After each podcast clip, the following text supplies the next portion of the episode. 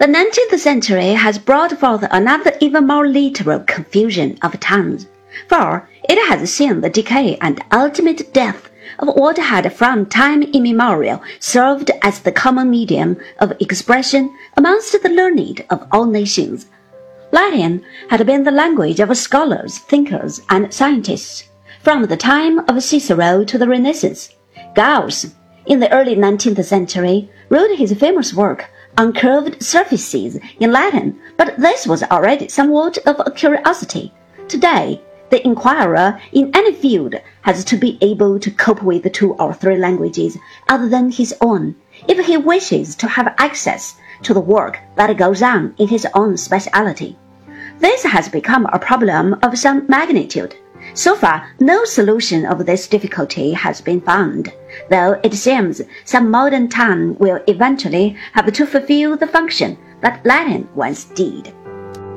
Another new feature of the intellectual life of the 19th century is the break between artistic and scientific pursuits.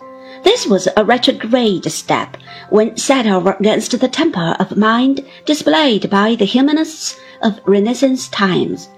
Where these earlier thinkers pursued science and art in the light of the one general principle of harmony and proportions, the 19th century under the impact of Romanticism, produced a violent reaction against the inroads that scientific progress seemed to make on man.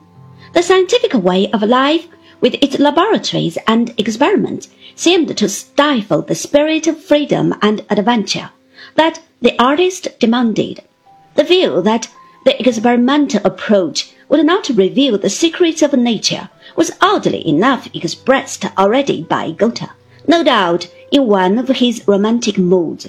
At all events, the contrast between the laboratory and the artist's studio well describes the break we have mentioned.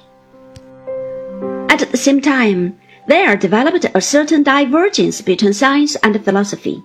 During the 17th and early 18th centuries, those who made significant contributions to philosophy were very often men who were more than amateurs in scientific matters Largely as a result of the German idealist philosophy, this scope of philosophic outlook disappeared in the course of the 19th century, at any rate in England and Germany. The French, as we have already suggested, were at the time somewhat immune to German idealism simply because that town does not take kindly to this sort of speculation.